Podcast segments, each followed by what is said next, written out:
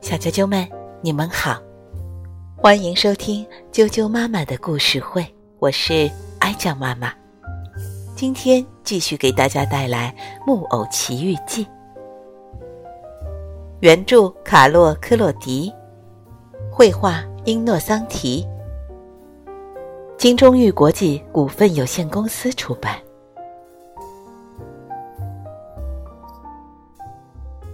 木偶奇遇记》第八章：杰佩托卖掉旧外套。匹诺丘一吃饱就开始哭着要一双新的脚。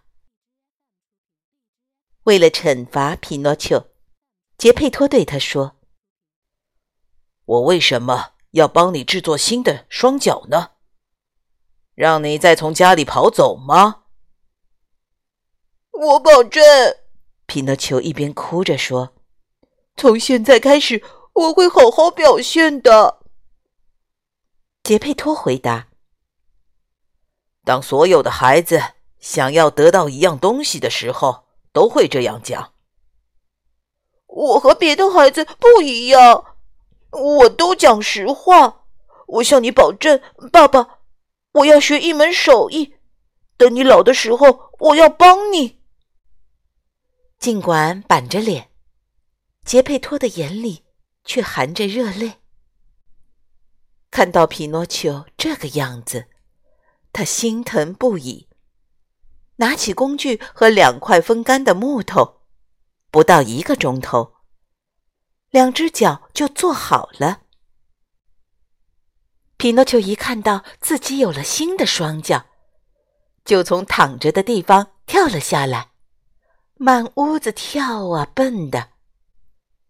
为了报答你为我做的这些，匹诺丘对父亲说：“我这就去上学。可是我还缺衣服。”杰佩托非常穷，但他用花色的纸给匹诺丘做了衣服，用树皮做了一双鞋子，还用面粉做了一顶帽子。匹诺丘急忙跑去看自己的新打扮，对自己非常满意。这时他又说：“可是我没有课本，我没法上学啊！”唉，但是我没有钱啊！杰佩托接着伤心地说。匹诺丘也跟着忧愁起来了。等一下！杰佩托大声说着，他跳了起来，穿上破旧补丁的外套，从屋里跑出去。他很快就回来了，手里拿着课本。可是那件破旧的外套不见了。外面正下着雪，这个可怜的人只穿着衬衣。爸爸。你的外套呢？我把它卖了。为什么？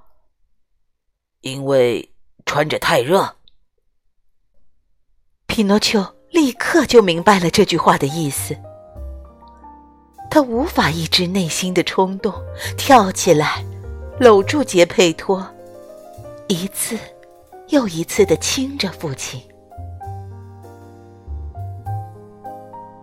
小啾啾们，《木偶奇遇记》就先讲到这里。明天请继续收听第九章。再见。